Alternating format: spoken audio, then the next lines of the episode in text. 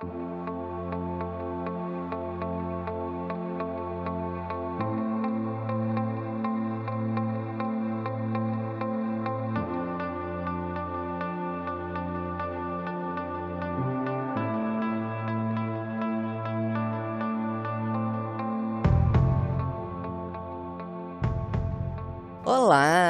eu sou a doutora Fernanda Sá e vocês juram que querem continuar negando, mas mulher é um negócio tão bom que homem gosta, mulher tá pegando mulher e tem homem querendo ser mulher. E aí, como é que faz?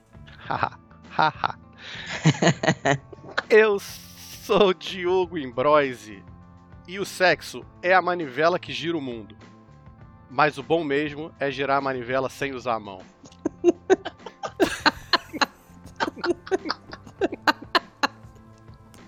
Gente, eu sou Fabiola Salustiano e eu quero falar uma frase para vocês aqui, que era de Oscar Wilde. Oscar Wilde, um dia, estava numa palestra e uma pessoa perguntou para ele assim: é, sexo é sujo? E ele respondeu: só se for bom.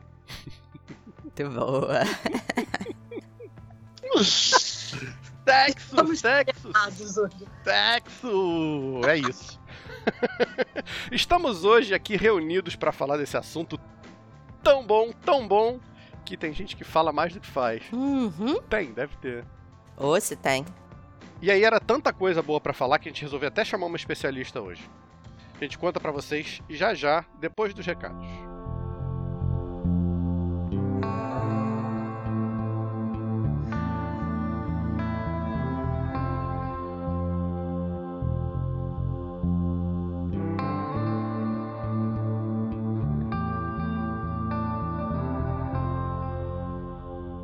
Estão tímidos os recados essa semana, Fernanda? É, um pouquinho, um pouquinho. É, mas tivemos feedback, feedbacks positivos, outros nem tanto, mas rolou. Então tá contigo. Vamos lá, lê pra gente aí. Luciana Caruso, PC, disse assim: muitos pontos em comum. Cefet, IBM, psicologia, burnout, pânico, transição. Só que levei 30 anos, risos. Acredito que os pontos em comum sejam com você, obviamente. É, Luciano Caruso, vulgo Batata. Meu colega de trabalho durante muito tempo lá na IBM, né, como eu falei na, no episódio passado, e fez uma trajetória parecida, né, com a minha, passando por alguns pontos até legal. Temos que trocar uma ideia depois, Batata. Batata tá tímido, né? Ele tá começando. Vou fazer aqui o jabá do cara mesmo. Ele começou também um podcast com uma proposta um pouco diferente da nossa.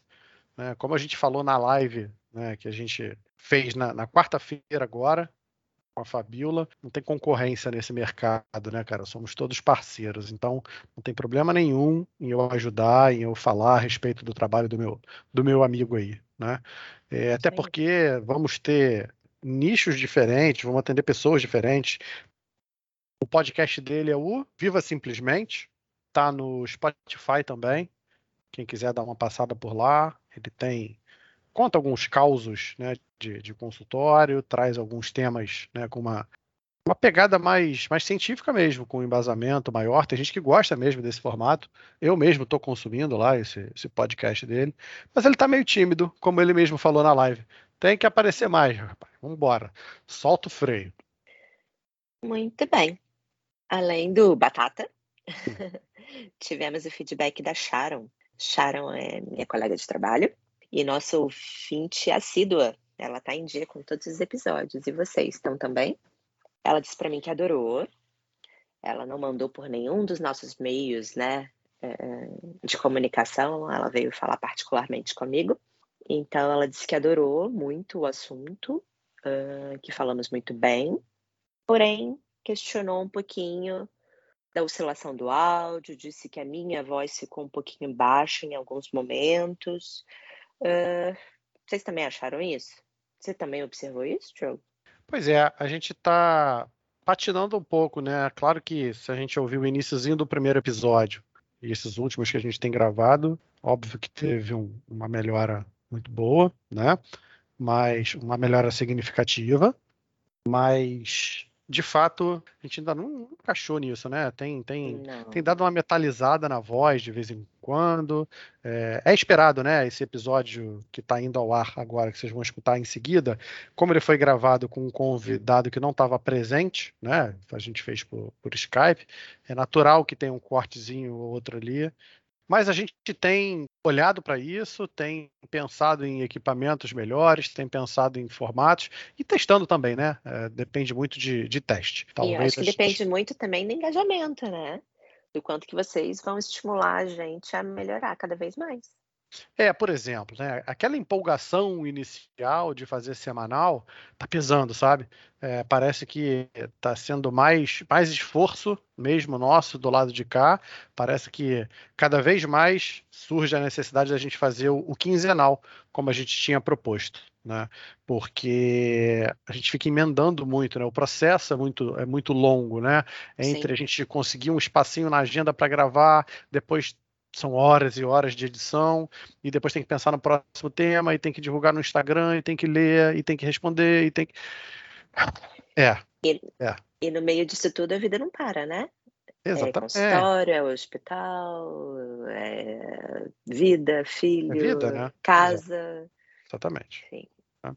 Bom, uhum. Vamos seguindo assim como tá, e aí a gente vai, vai medindo, né?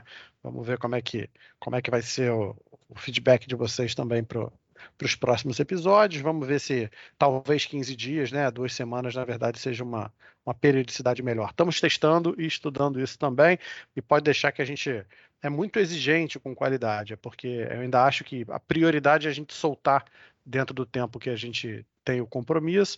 A gente faz sempre o melhor do lado de cá. A gente vai sempre estar tá batalhando aí para melhorar a qualidade do que chega para vocês. Muito bem. E reforça aí, quais são os meios de canais para eles mandarem esse feedback? Pombo correio, sinal de fumaça, e-mail, vai se tratar podcast@gmail.com, DM do arroba vai se tratar podcast, pode comentar no episódio no YouTube, pode qualquer meio, qualquer comentáriozinho, a gente está monitorando todas as redes o tempo todo. Qualquer coisinha que bata para gente, a gente vai, vai levar em consideração, vai ler aqui, vai dar o feedback, vai dar o retorno para vocês, tá? Isso aí. Então. Fechou? Vamos pro episódio, o pessoal quer, quer, quer fala de sexo. Vamos, chega de, de, de. Sem papo furado, bora.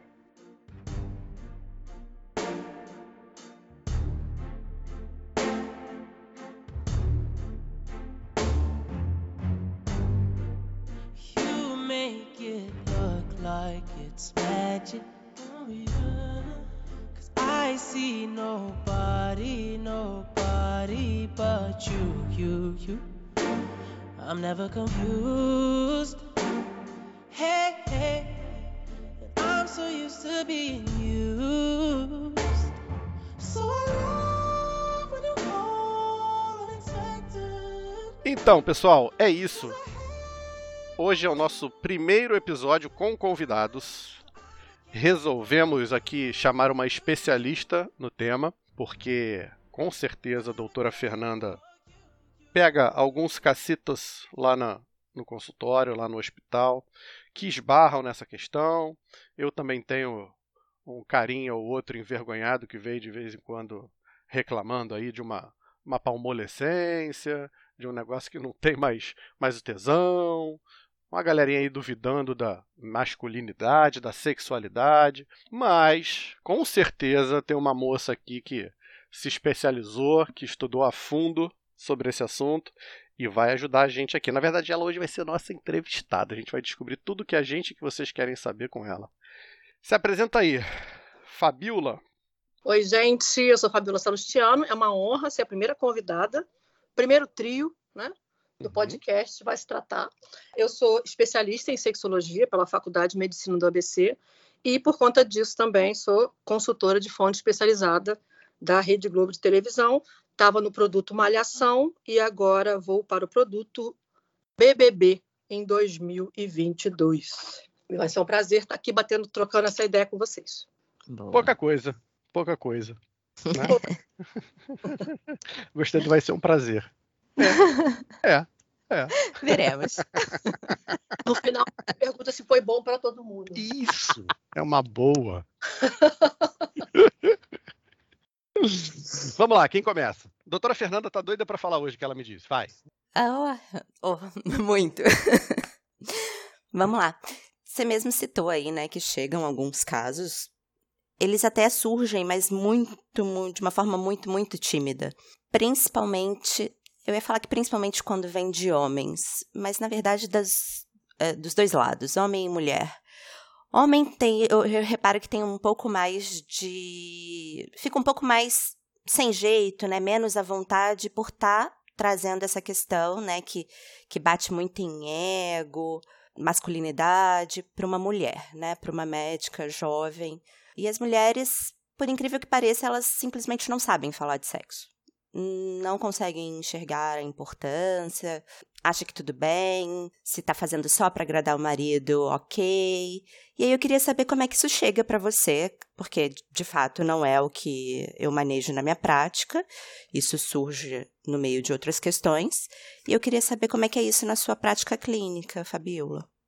É, hoje em dia eu só trabalho com indicação. Então, uhum. quando vem essa demanda para mim, ela já vem direcionada e quando ela é masculina, é como você falou, quando ela é masculina, esse homem já passou por tudo o que você imagina. Entendi. Então, já passou pelo centro lá fantástico, que ele pagou 30 mil reais, fez um monte de roda uhum. com um monte de uhum. homem, né? Que não tinha, que tinha disfunção erétil também e não aconteceu nada. Ele foi, talvez, né? É, tentar um sexo ali que pago, profissionais do sexo e não aconteceu nada, ou aconteceu, e aí o problema ficou maior, porque está acontecendo fora e não está acontecendo dentro. E aí, por fim, por último, o urologista fala para ele assim: olha, então, agora finalmente você vai querer ir a um psicólogo, porque isso não tem nada a ver com a sua parte física. Então, para mim, eles já vêm hoje em dia direcionados. Uhum. Não que todas as pessoas não tenham, a meu ver, pode ser um olhar distorcido de uma sexóloga, uhum. mas eu acho que por não termos sido educados sexualmente, todos temos questões de um comportamento que é humano, que está na base fisiológica da humanidade, né? Sim. É, e já essas mulheres, elas chegam hoje em dia, para mim, e nas supervisões, e nas aulas, até com as alunas, psicólogas ou médicas, elas chegam com recorte social. Qual que é o recorte social? Ou elas chegam achando que a sexualidade delas é péssima, porque elas estão lá tendo relação sexual com o parceiro ou parceira, tá? Isso independe. Uhum. É, e elas têm só um orgasmo e a amiga dela tem nove, né? É, e ela tá muito ruim, ou ela não tem nenhum, ou ela tem só um. E aí as pessoas mentem, as mulheres mentem muito. Uhum. É um grande problema para a classe feminina Sim. É, e aí isso está associado agora com uma autoeficácia geracional que eu, eu costumo dizer que está pior ainda. Né? Então, antigamente, você tinha uma mulher que falava assim: não gosto de sexo, sai daqui. Agora uhum. você tem um, nossa, eu adoro, nossa, eu sou a rainha do orgasmo. Besteira, ela vai ficar ali dois, três anos transando loucamente, de repente, de repente, ela não gosta mais de transar. Não, de repente, o Big Brother, né? Uma hora esquece que está sendo filmado. Entendi. Interessante. É, é, Fabiola, então o, o, sexo, como eu desconfiava, o sexo mais praticado hoje em dia é o oral, né? Mas não aquele oral. o oral de que a galera fala muito a respeito, né? Sim, sim. Oral sem toque. Oral sim. sem toque. Né? Sim. É, essa era uma dúvida que eu tinha. É assim, pessoal, eu estudei com a Fabiola, né? A gente se formou junto em psicologia. E uma dúvida que eu tinha era de como é que estava rodando o teu consultório agora, se você é, atendia como psicóloga clínica e eventualmente casos né, relacionados à terapia sexual, ou se você tinha especializado e focado somente nisso. Então, você focou especialmente nisso, né, especificamente nisso, e só recebe indicações quando essa triagem já foi feita. E como você falou, né, como, quando às vezes o paciente já fez um caminho tortuoso aí para tentando achar, tentando achar alguma causa fisiológica, né, alguma base orgânica para o que ele tem, e depois de ter tomado as injeçõezinhas lá, Sim. quase falando o nome. Não isso, quase, quase. quase falei. Sim. Tá bom. Mas eu, mas eu não recebo só essas pessoas, né? Recebo hum. também muita galera jovem, mas hum. aí é uma coisa que a gente vai debater aqui também, porque é o extremo oposto. Extremo oposto de demandas e o extremo oposto está oposto demais. Né? Eu vejo uma fissura nas queixas. A gente tem como a filosofia, né, Ju, que você gosta também, a gente uhum. tem uma, uma, uma sequência, né? mesmo com demandas, com movimentos, você sempre tem na humanidade uma sequência de ações. E a gente vê hoje uma fissura. Né? A demanda ela é 880. Né? Então, eu tenho esse público, um lado, com medo da patologia que tinha, mas eu tenho um outro público jovem muito preocupante, querendo a patologia sexual. Isso também é, isso também é preocupante. Você acha que isso está relacionado muito com uma questão social mesmo, é, é, cultural, na verdade, é, atual? Porque no passado a gente ainda foi criado muito como sexo para procriação né? Tem uma questão religiosa no meio. É, e hoje em dia, não, né? Isso é muito mais liberado. A gente vê cenas de sexo na televisão, filmes, coisas que não eram tão frequentes na nossa geração. Você acha que isso influencia? Acho que influencia totalmente. E isso é uma, é uma das grandes guerras que, assim, a gente só pode tocar nesse assunto de três anos para cá. Porque antes, uhum. se você falasse a respeito disso, você recebia uma, um monte de pedrada uhum. falando que as pessoas nasciam assim. Então eu vou nascer com uma orientação sexual, eu vou nascer com uma disforia de gênero, eu vou nascer e a maioria das inadequações ou adequações é, uhum. é, são culturais, são sociais. Sim. Então o que a gente consome, claro que influencia a gente. Eu Sim, não... total. Porque o aprendizado é por influência. A gente só fala português aqui porque a gente foi influenciado, modelado, ouvindo Sim. pessoas falando português. Então, é inquestionável que, a, que o estímulo, que o social trabalha é, na manutenção das, das coisas que você vai admirar, que você vai repetir. Então, sim, influencia sim. Muito bom, muito bom. E como a gente está falando aí, como você falou, né, que isso tem sido mais explicitamente colocado de três anos para cá, você acredita que a gente tem ainda muita demanda reprimida? Porque, pelo que a gente está falando, esse tabu né, ele não mudou. A gente está falando de uma sociedade machista, uma sociedade patriarcal, de uma sociedade que tem fortes bases aí na questão religiosa. Você acredita que a gente tem muita demanda reprimida? Então, por conta de questões que são válidas que o sujeito tem, né, que o homem ou a mulher tem, mas que talvez isso não deva ser levado, talvez isso não deva ser compartilhado. Sim, sim. Acho que tem muita demanda reprimida. Geralmente as pessoas vêm para o tratamento ou porque, no caso do homem, né, uhum. o falo, né, vamos lá para o papai Freud, é, Freud. ele é o desespero, então a pessoa vem no desespero, mas em outras disfunções é, demoram para caramba para vir. Então, por exemplo, uma ejaculação retardada. Uhum. Eu tenho pacientes que eu recebo, pacientes que eles achavam a vida inteira que na verdade eles eram fantásticos. Deixa eu explicar. Uhum. Ejaculação retardada é a pessoa que demora em toda a relação sexual mais de 40 minutos, até uma hora e meia para chegar no orgasmo. Gente, são três episódios de série. Qual é a mulher que aguenta, hein? Não é? Então dá para ver três séries, três episódios de série, uma hora e meia. E aí, é, essa pessoa, ela mesma começa a diminuir é, a relação sexual.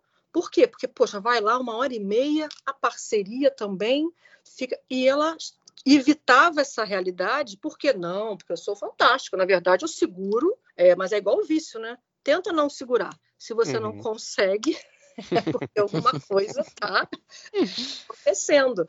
É, na mulher também, muitas vezes a mulher vem porque ou ela quer, olha que tristeza, ou ela quer, quer engravidar, e aí ela não gosta de sexo, mas ela quer engravidar, e ela tem às vezes até um vaginismo, ou seja, ela não tem nem a abertura para ter relação sexual e ela só quer para aquilo, ou seja, aí é o sexo na base fisiológica mesmo, reprodução, é ou a parceria está ameaçando de da separação, ou ela já se separou e não quer levar essa situação para uma outra relação. Então, é muito poucas pessoas vêm para qualidade de vida. Tipo, eu só quero me sentir melhor. As mulheres principalmente, porque isso sempre foi secundário.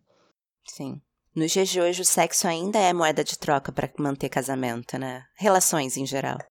Sim, sim. Sim, mas eu acho que não tem como ser diferente, né? Você tem um livro que é o Sexo e Poder, que eu acho que é um, ele é fantástico. É dinheiro, são poderes.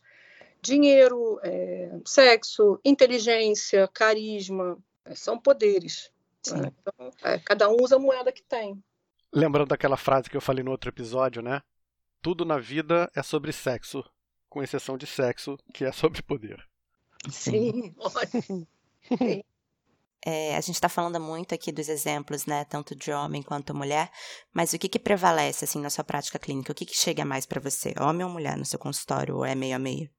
Eu tenho mais pacientes hoje homens, por conta das recomendações, né? De médicos endocrinologistas, porque a pessoa está lá com três úlceras e a questão dela é ansiedade, porque a parte sexual tá ruim, e porque eu justamente eu tenho um método que é um método menos talvez menos, não é mole a palavra, é mais objetivo, porque os homens são mais objetivos. Sim. Aí vem a questão que também hoje é uma guerra, né? Disso, de poxa, para com isso, de homens são mais objetivos, mulheres são menos objetivas. É, a gente está perdendo tempo discutindo biologia. Nós somos seres uhum. culturais, mas a gente não pode ignorar a biologia humana, né? Sim, sim. Né? Somos diferentes biologicamente.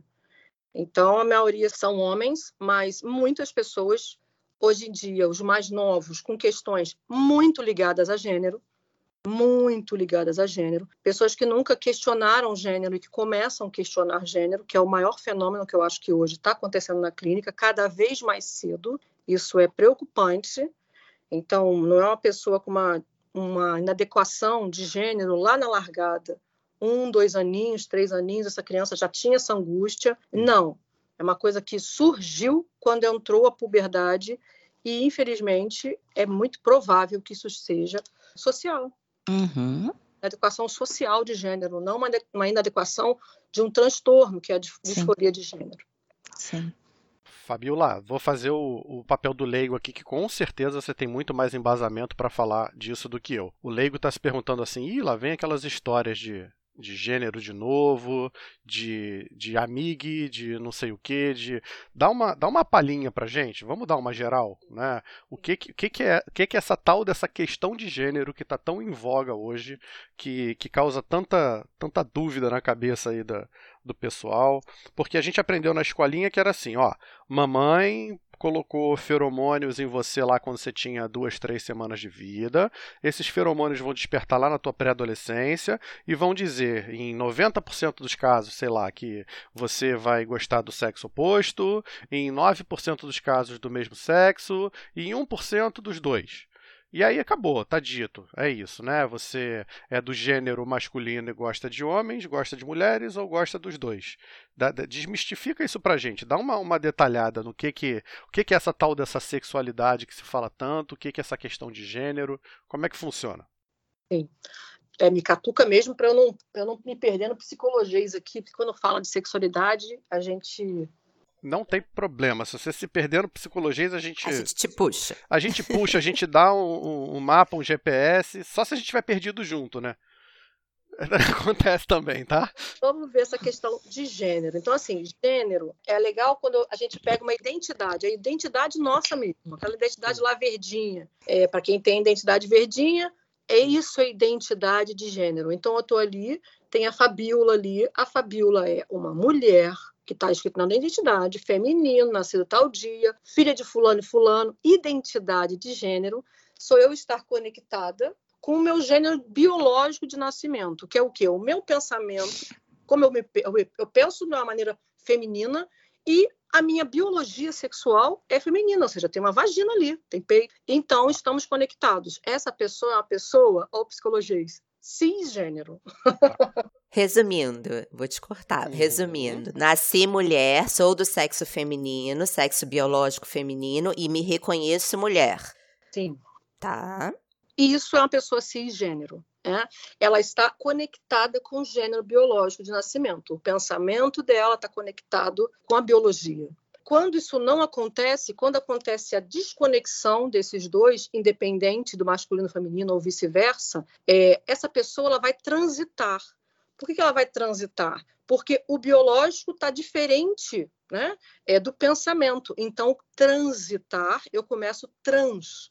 Então, o transgênero, que é um termo usado de maneira errada, mas eu entendo, né? Transgênero não é só a pessoa que tem identidade de gênero trocada. Transgênero é tudo, todas as orientações, todas as identidades que transitam entre um e outro, entre o feminino e masculino. Então, travesti é transgênero, transexual, que é isso que eu acabei de falar, é transgênero também. Crossdress, que é a pessoa que se veste de mulher, mas não faz alterações no corpo, também é transgênero.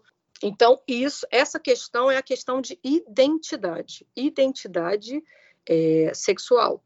Não tem a ver com orientação, que é por quem eu me interesso sexualmente, por quem me excita. Isso é uma orientação sexual. E como o Diogo falou, no começo você tem um recorte que hoje, que para hoje é diferente, é, a meu ver, e de novo, a gente só pode falar isso porque os números nos deixam falar.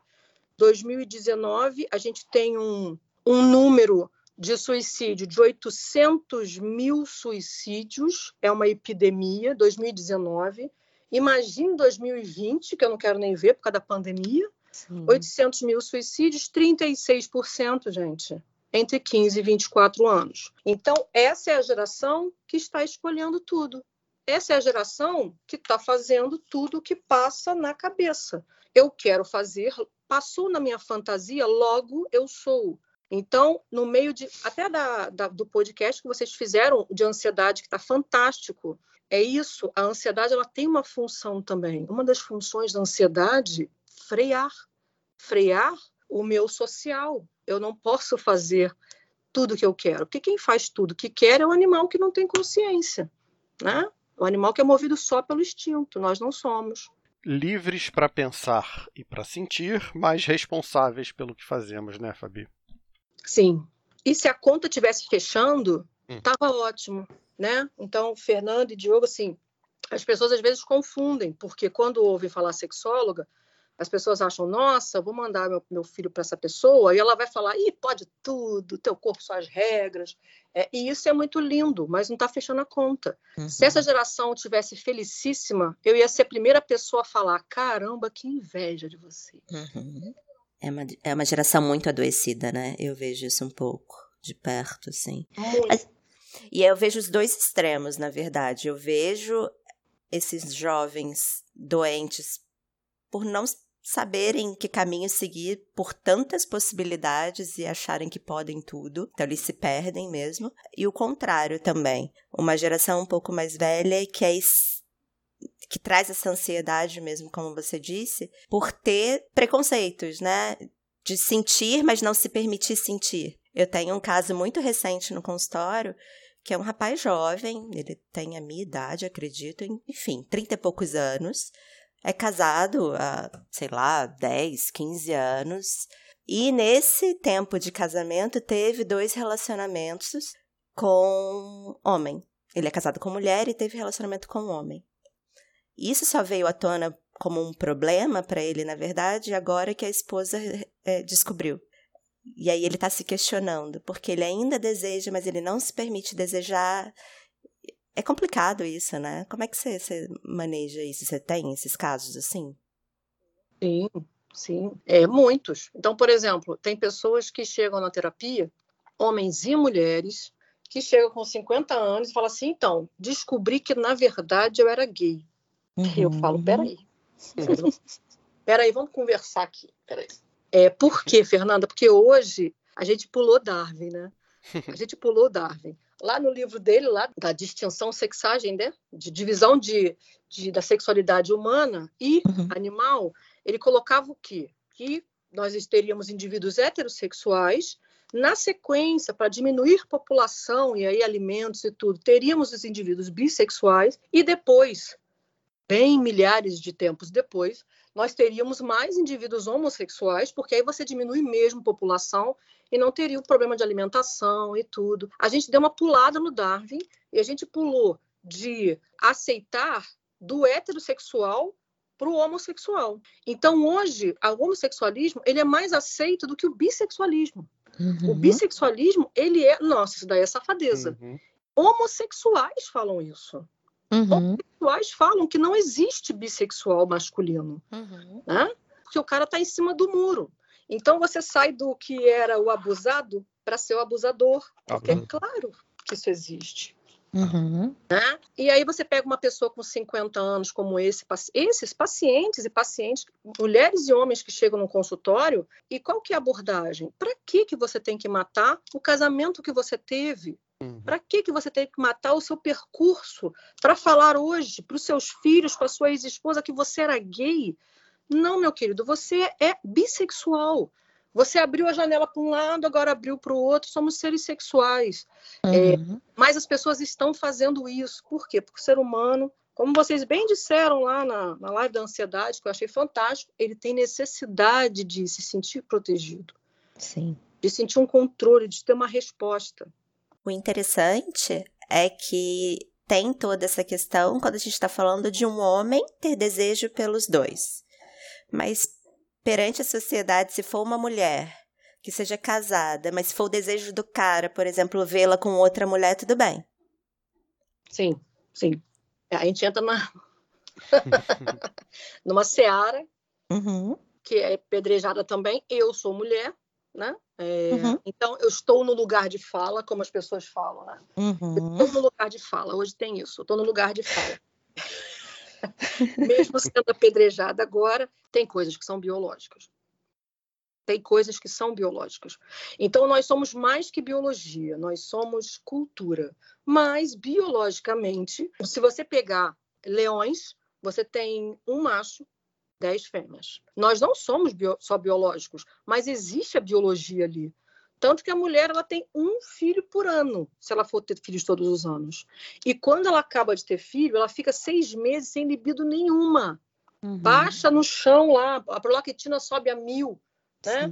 O hormônio, o hormônio, feminino desce lá para baixo. Por quê? Porque ela tem que ficar exclusiva daquela, daquela criança ali. Sim. O homem não. Ele poderia ali ó, fazer com 10, mas nós formatamos aqui, e isso eu sempre falo e falo que meu marido não ouça isso, é, nós formatamos aqui a monogamia. Uhum. Então, por isso que é mais aceitável. Não quer dizer que é aceito no, no, modelo e no contrato que a gente fez. A gente fez um contrato de monogamia. Então, meu querido, se a gente for fazer alguma coisa, tem que ser em comum acordo com todo mundo. Sim. Mas essa parte de sexualidade, até de homens, de tá, está, está ficando mais flexível, né? É, mas realmente, automático, muitas vezes ainda são duas mulheres, até para a própria mulher. A mulher aceita mais ter fantasias com outra mulher do que o homem aceita ter fantasias com outro homem. Sim. Esse é um grande problema. Uhum. Porque ele mesmo já acha que ele é gay, se ele tiver fantasia com outro homem. Sim. Né? Fantasia, Fabi, essa era uma pergunta que eu queria te fazer. Me corrija se eu estiver errado. Você estava falando aí uh, há pouco tempo a respeito da, da, experimentação, né? A adolescência, na verdade, o significado da palavra é, é, a fase de experimentação.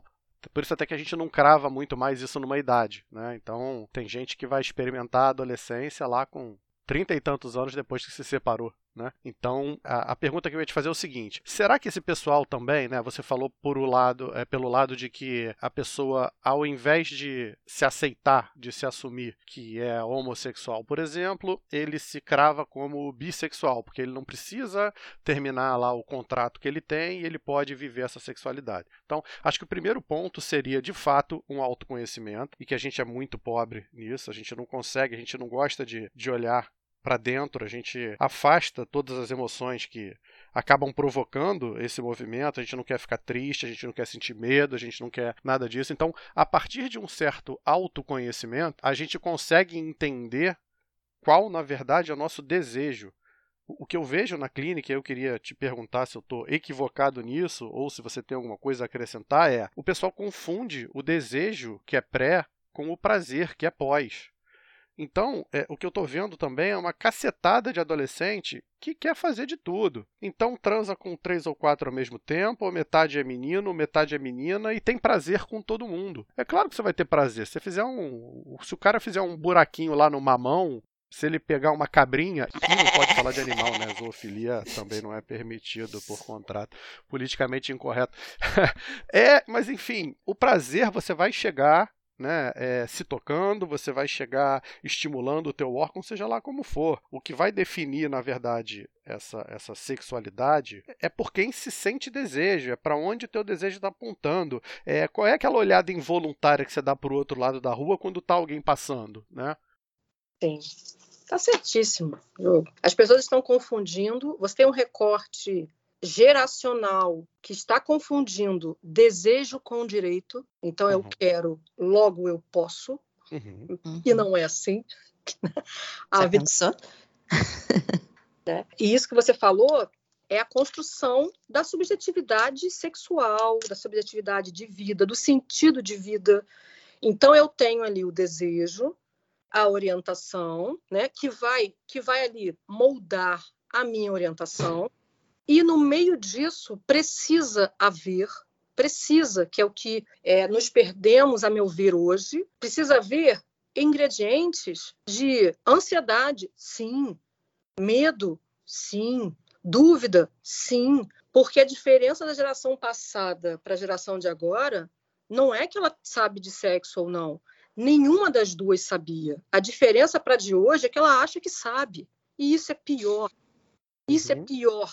Nós não fomos educados sexualmente e não somos. Mas, enquanto a gente entrava na sexualidade com paraquedas, morrendo de medo e inseguro, eles entram, eles entram cheios de potência, de uma potência que não tem. E aí, literalmente, no meio de uma adolescência, de um turbilhão de hormônios, é o que você falou. Se eu fizer um buraquinho aqui, se eu pegar um travesseiro ali, eu vou me apaixonar pelo travesseiro?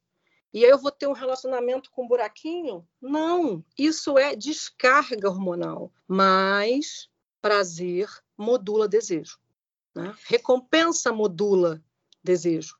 Se eu tenho hum. recompensa, eu posso passar a gostar daquilo e, ai, nossa, mas o que você está falando? Eu estou falando literalmente isso, que você Legal. fecha Recompensa. Então você está falando, desculpa, você está falando de, de um feedback, é isso? Sim. À medida que, que, que eu exercito aquele prazer de novo e de novo, isso passa a fazer parte do meu, do meu desejo.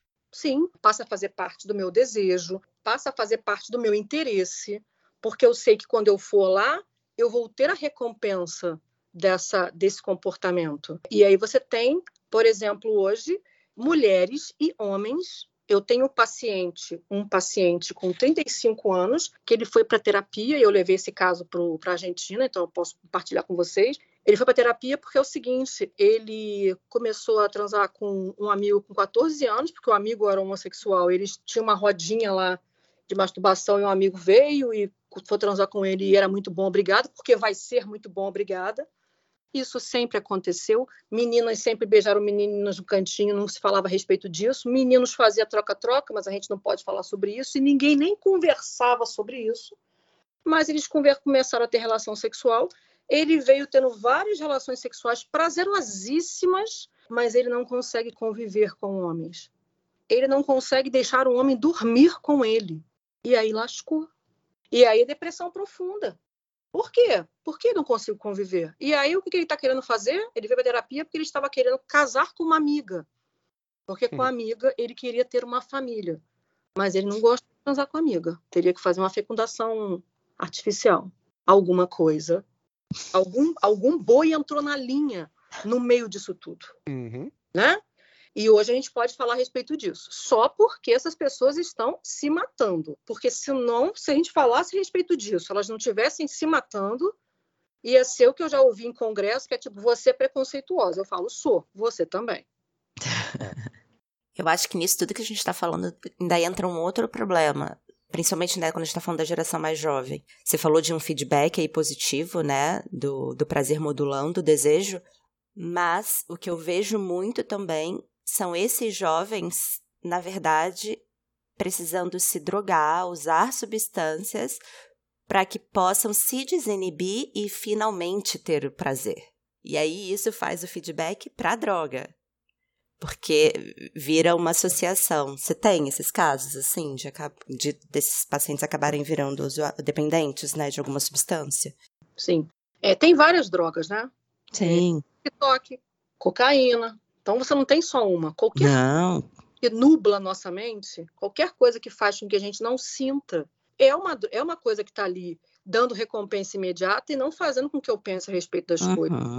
E as pessoas falam, nossa, mas aí não se nuble. Imagina se a gente passasse a vida inteira só pensando na existência. Gente, nós morreríamos. Então a gente tem que se nublar sim, sim. em algumas vezes. Sim, é, sim. Uhum. Mas é a dosagem de tudo isso. Então, é, e por que, que eu acho que isso acontece mais agora? Porque você vem de uma autoeficácia. De um menino de 14 anos que ele tem ali o que a gente chama de síndrome de eh, Dunning-Kruger, uhum. tem a, a sabedoria suprema da vida que ele não teve. E para bancar isso, há de se ter muita substância. Né? Sim. Faz sentido, faz todo sentido. Complexa, né? Falar desse assunto? Muito complexo. eu, eu, abri 18 parênteses aqui já. Eu quero dizer, Fabiola, que a gente vai ter mais um. Eu sei que a gente está na metade ainda aqui, mas a gente vai ter outro programa porque tem muito assunto para falar, tá bom? Então, você se prepara para ser convidada de novo em breve, porque eu acho que também o povo vai gostar. Pois é. Tem um monte de coisa para a gente falar aqui. Vamos tentar só cobrir realmente a pauta que a gente tinha se, se proposto, mas é, é, o pessoal do outro lado deve estar tá se coçando também, porque a cada. A, a medida que vocês vão falando aí, vai surgindo um monte de dúvida, vai, vai aparecendo um monte de questão. Mas temos tempo, né, Fabiola? É uma pena que é uma pena que a gente para falar de sexo hoje ainda vá pro consultório, né? Você está falando muito sobre educação sexual, então assim, eu sou um cara que teve que aprender na marra, né? Também muito em consultório, também muito botando a cara no mundo, testando e errando, sendo preconceituoso, sendo enviesado, sendo tudo que, que a nossa sociedade está prontinha e o pacote completo para entregar e, e aprendendo a pensar um pouco fora disso, né? Quantos anos mais, Fabiola, até que a gente possa ter uma educação sexual efetiva, é, seja nas escolas, seja dentro da família? A gente acha que agora a gente está numa geração que já consegue pelo menos passar isso à frente, né? A gente está tendo, está se falando e está se aprendendo sobre isso como nunca antes, né? Então a gente já tem uma chance de fazer uma próxima geração um pouco melhor.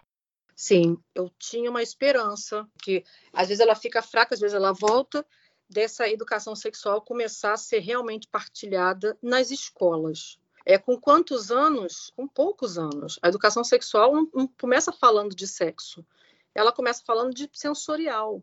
Né? É, a criança que ela foi orientada sensorialmente, a criança que chegou lá para a mãe e estava a menina, que ela começa a botar ali o, o, o, no joelho do pai ou da mãe ou da cadeira, uhum. ela começa a se encostar ali e a mãe fala: Ah, minha filha, sai daí, para de fazer isso. Para com isso que isso é feio. Né? É, o menino que começa a mexer lá é, no, no, no pipiu, e tudo bem falar pipiu, né? que hoje em dia não fale pipiu, fale pênis. Pô, o menino nem conversa. É nickname, é carinho. Pode falar pipiu sim, gente chata. É, né? E que o pai fala, ou o pai ou a mãe, não, não mexe aí, que isso daí é feio, papai do céu castiga, não pode isso é uma abertura para o abuso sexual. A criança que ela sabe que aquele prazer ali é sensorial e é dela, e ela não vai deixar ninguém fazer isso com ela, ela já conhece. Então isso começa lá de trás, sem falar de sexo. O sexo está na cabeça do adulto. E o adulto tem o sexo tão mal trabalhado que ele acredita que quando a gente vai falar de educação sexual para criança, eu já ouvi isso várias vezes, mas Fabíola, se eu falar isso com ela, ela não vai ter vontade de fazer sexo? Não. Essa, isso é da sua cabeça. Fulaninha, dá um abraço no seu tio. Não quero, dá sim, tem que dar um abraço.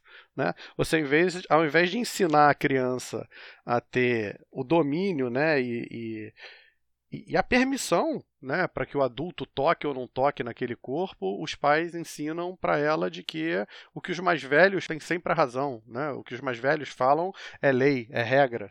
Sim. É, e hoje eu começo a ver começo a ver educação sexual entrar em algumas escolas, mas aí me preocupa, porque ela entra só com o viés de identidade de gênero. Aí eu não vejo a utilidade realmente é, de atingir um público precoce como esse que eu acabei de falar. Né? Já entra falando de uma identidade de gênero, que é uma coisa pós. Né? Então, assim, então eu não vejo ainda essa educação sexual da maneira aonde não seja na aula de ciências, no, no, quinto ano, que mostra lá o homem e uma mulher, e se eles so, sobem um em cima do outro, eles fecundam um óvulo. Uhum. Né? Não vejo ainda, mas precisaríamos ver. E isso é culpa também da nossa, gera, da nossa geração, né? porque a nossa geração pediu dos filhos o quê? Sejam felizes. Caramba, a gente ferrou com eles. Né? Porque a gente deu para eles o, o, único objetivo inalcançável. Inalcançável. Né? Só, só, seja feliz, o resto você não precisa fazer. Então faça o que você quiser e seja feliz. Oi? Ó, e seja, e seja mesmo, tá? Porque papai e mamãe estão abrindo mão de um monte de coisa aqui para que você possa ter tudo que você precisa carga infinita, né? Uma responsabilidade infinita nos ombros da criança. Não é nem na criança, a gente escuta isso depois de velho. Ah, mas tem tanta coisa que ela tá falando aí das crianças e dos adolescentes. Mas eu atendo um cara de 28 que é assim, mas eu atendo um cara de 35 que é assim. É, é isso aí. É o recorte dos pais, né? Infelizmente. É, vão viver, vou viver a vida por eles. Eles vão. Ele vai se dar bem na vida, que eu não pude fazer, ele vai fazer. Lascou. Vamos fazer outro gancho, então. então mudando de assunto. Diogo, em alguma altura, falou sobre zoofilia. Conta pra gente. Quais são os fetiches que chegam para você, né? Quais são as parafilias mais recorrentes? Sim, sim. Explica o que é parafilia, é, para quem não sabe. tinha que falar parafilia, né, cara? Não, Ela tinha não. que deixar uma carimbadinha, né? Ela não dá... É, tudo bem, tudo bem, tudo bem. Esse pessoal que não faz doutorado e exige ser chamado de doutor, Sabe? De vez em quando tem dessas mãe. Adoro, gente. Ainda bem que não é pra mim, porque eu não exijo mesmo ser chamada de doutora, tá tudo certo. Eu sou só Fernanda. Um beijo para todos os médicos e advogados que estão escutando a gente, tá? Advogado também, não se esconde aí não, que eu sei que você gosta de ser chamado de doutor, tá? Ai, sim, sim. Vamos lá. Esse é um assunto mega interessante também para a filia. É, quando, eu fui, quando eu fui estudar, era um assunto do meu maior interesse, uhum. porque é, ele constava no manual psiquiátrico anterior, que era o DSM-4, né? Como é, como um transtorno, um transtorno fixo, parafílico. Depois ele vem como um transtorno só se ele causar, eu vou explicar rapidinho, só se ele causar perda social. Então vamos, vamos falar a respeito de parafilia. Parafilia é um desejo atípico. Hum. E aí, sexual atípico. Atípico é o quê? Não tem muito, não é, não é recorrente na galera. É, mas aí fogo no parquinho de novo.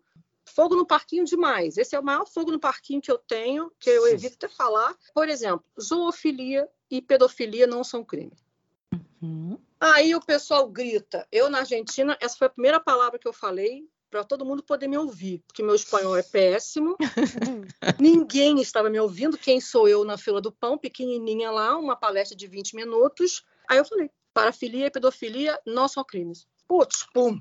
Conseguiu a atenção. Sabe por quê? Porque parafilias são desejos, como uhum. o Diogo falou, desejos sexuais inadequados. Não é o comportamento sexual inadequado. E as pessoas falam sobre isso como se fosse o comportamento. O pedófilo, ele pegou a, o pensamento dele, o desejo, e executou em ação. Então, ele é um criminoso. O zoofílico, ele pegou o desejo dele no pensamento, que o pensamento é dele, é a fantasia, e executou. Foi lá e né, transou com o cachorro. Ele é um criminoso, porque é crime fazer isso. Aqui no Brasil, tá? Na Holanda já pode. O necrófilo, ele pegou, ele tem uma parafilia, ele tem desejo por é, defunto, é, e ele foi lá e fez o quê? Um abuso vulnerável, imagina. E aí ele, é, é um crime. Mas o pensamento e o desejo a respeito disso é uma patologia, um transtorno, mas não é crime, porque o pensamento é meu. Fabi, eu preciso fazer um, um, um link aí.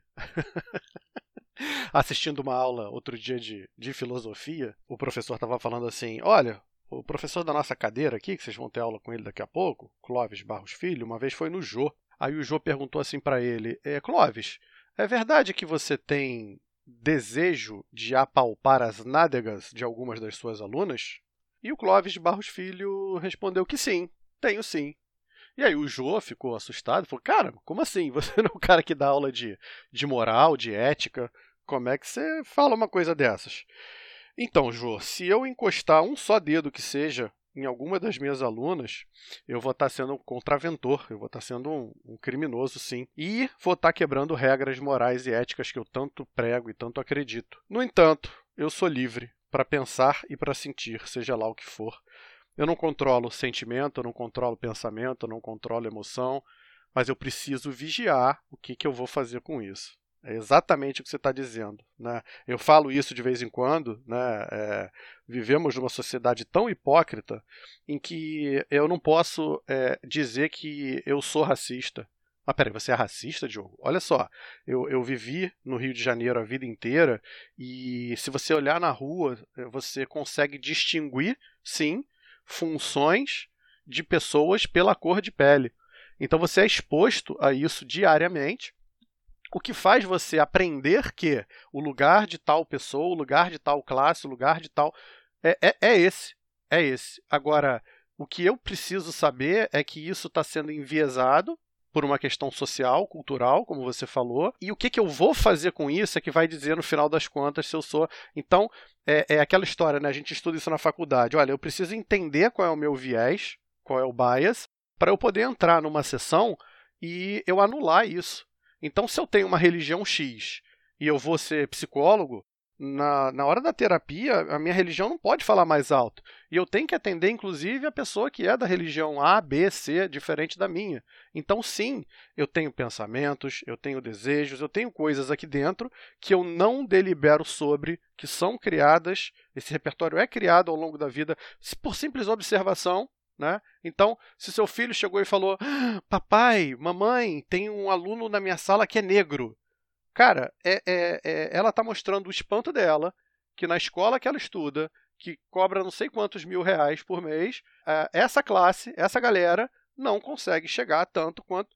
É isso, isso é uma realidade, né? E aí o teu papel é dizer assim, sim, e tem você, que tem cheio de pintinha no braço, tem o fulano de tal que tem o cabelo assim assado, e tem o outro que é alemão, e tem o outro. Sim, tem, tem, vários tipos de pessoas diferentes, né? O que não quer dizer que uma seja melhor do que a outra, o que não quer dizer que uma seja pior do que a outra, né?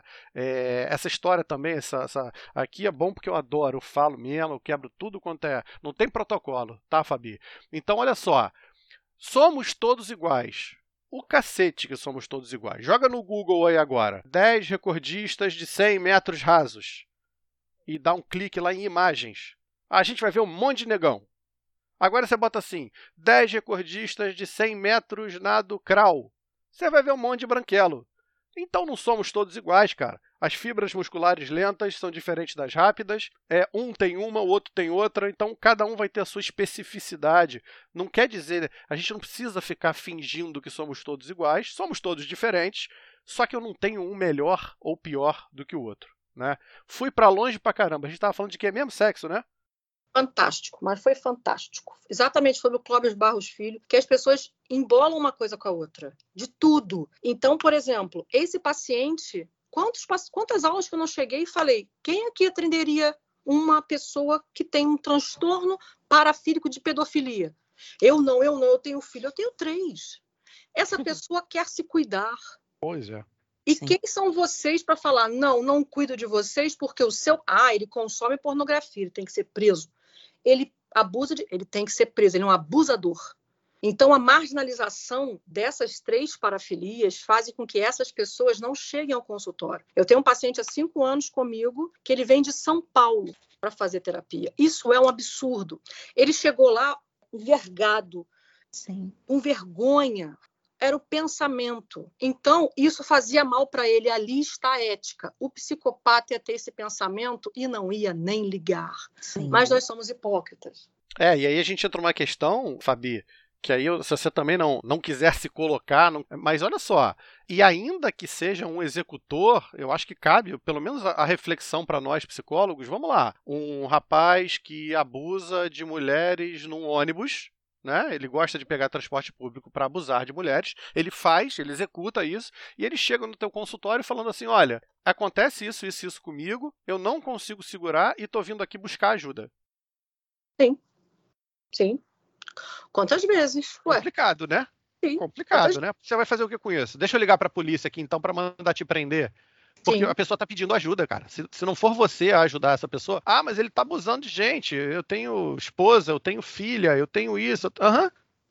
Aham. Uhum. E esse é um caso que está indo tentar recuperar, esse é um caso que está tentando, então não se atende. Como é que faz com isso? A gente marginaliza, porque o marginal é isso, né? Eu, eu coloco a margem.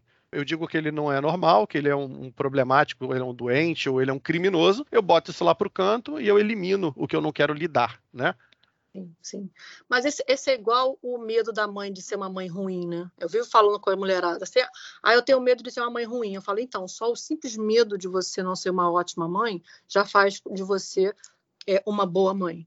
Porque a mãe ruim de verdade, né? Uhum. O bandido de verdade, ele não vai ter é, receio do que ele está fazendo.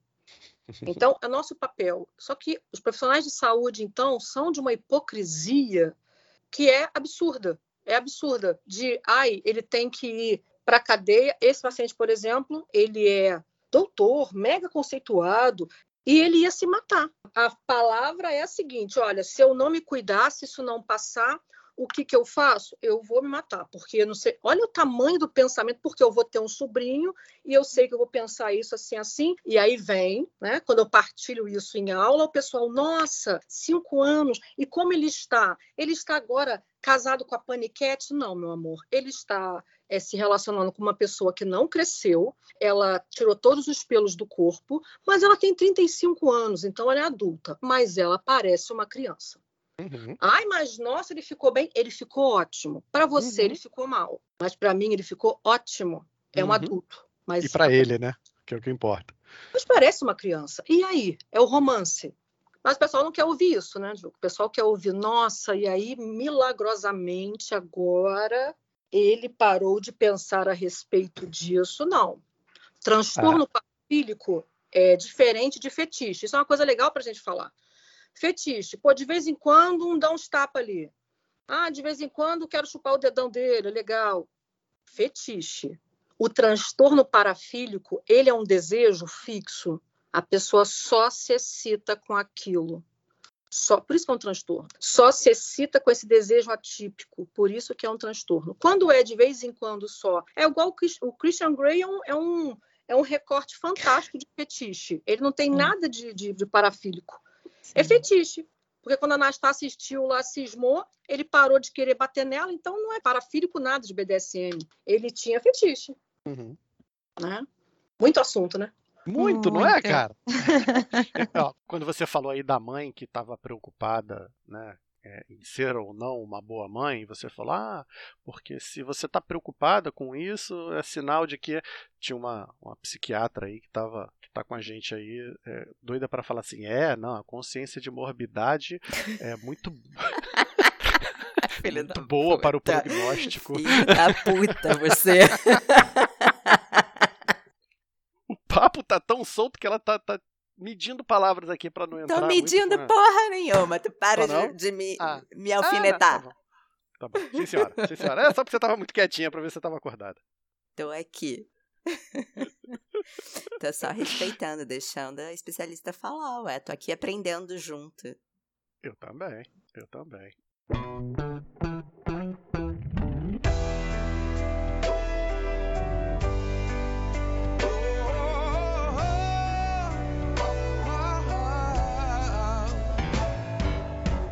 Fetiche, cara. É, vamos contar aí, vai. Cada um conta um fetiche curioso. Vamos lá, como sempre, mantendo a ética, a gente não vai falar nome de paciente, a gente não vai falar quando foi que atendeu, não, não vai ter o menor traço, vocês não vão saber de nada, mas eu acho que o pessoal sempre tem curiosidade de saber o que, que rola, né? Senão, esses seriados aí, tipo sessão de terapia, psi, não faziam tanto sucesso, né?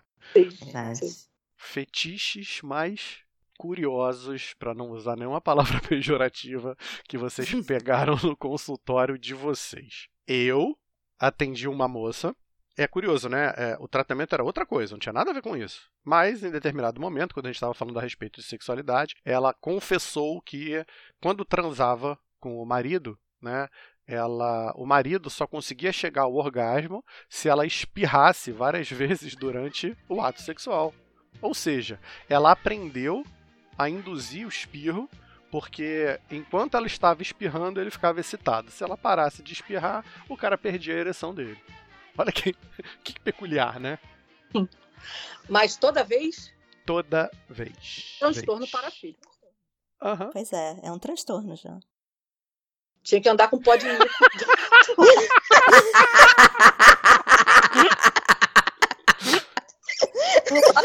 Cara, O que, que tem do lado da eu- minha cama? Pode mico, KY.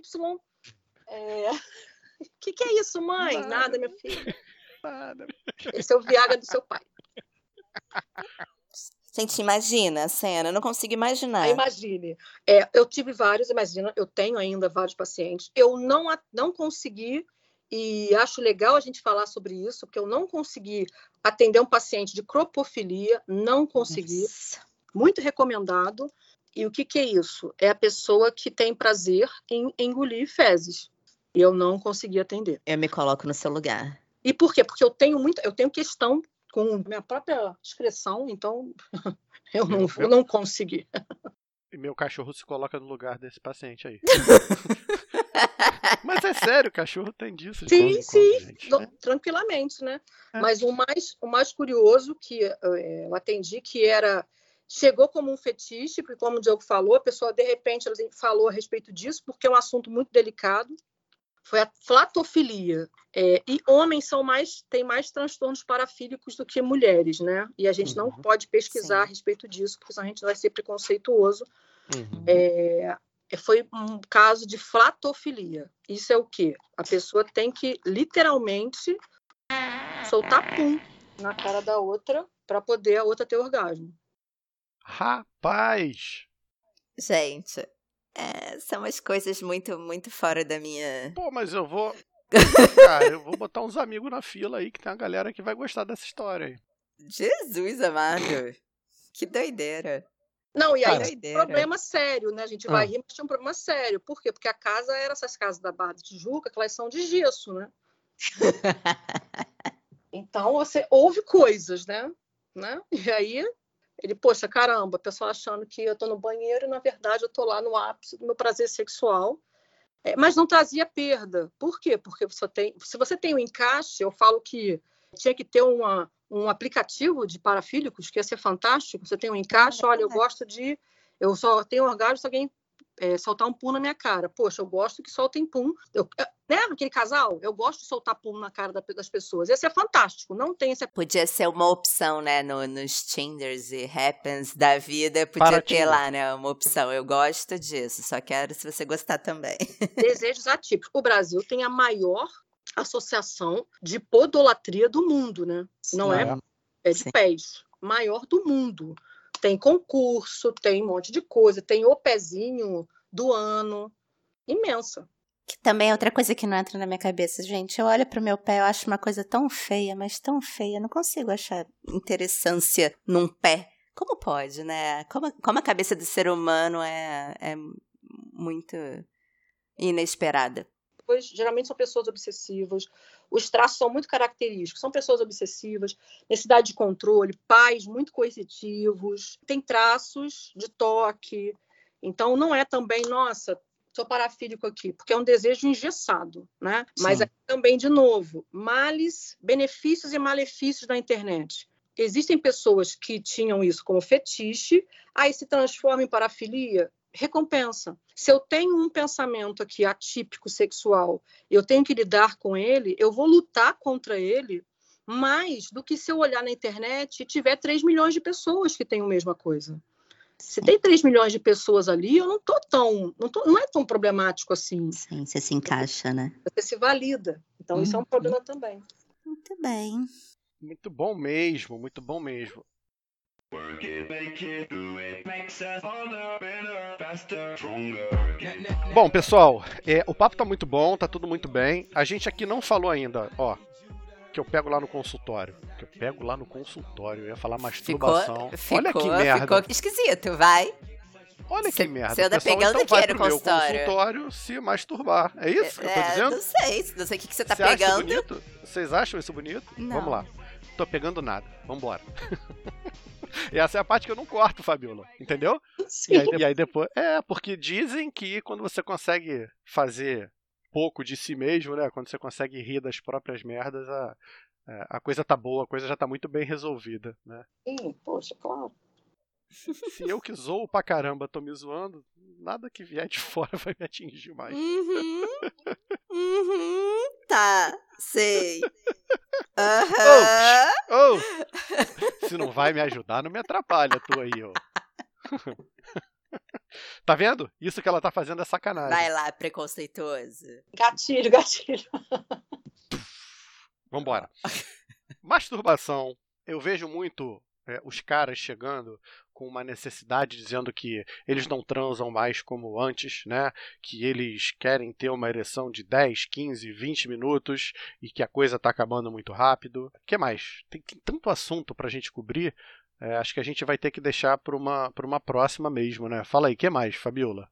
Essa masturbação feminina, por exemplo, né? o Uhum. menino ele tem autorização de se masturbar desde cedo. Todo mundo sabe que o menino está no banheiro gastando água e quando sai o pai vira e a mãe fala: olha, tudo bem que eu sei que está fazendo, tá? Mas desliga o chuveiro. Isso é uma validação. Não tem menina nenhuma que sai do banheiro com a bochecha vermelha e o pai fala: hum, tava lá, né? Mas desliga o chuveiro. Então a mulher não tem essa essa essa essa masturbação trabalhada desde cedo é uma questão muito importante também. Muitas nunca se masturbaram até se casar. Fabiola, bochecha que você falou vermelha, né? Uhum. Bochecha, Ah, tá. Ah, tá. Só pra saber. Bochecha! Bochecha. Só pra saber. pra ficar claro, né? Bem claro. É.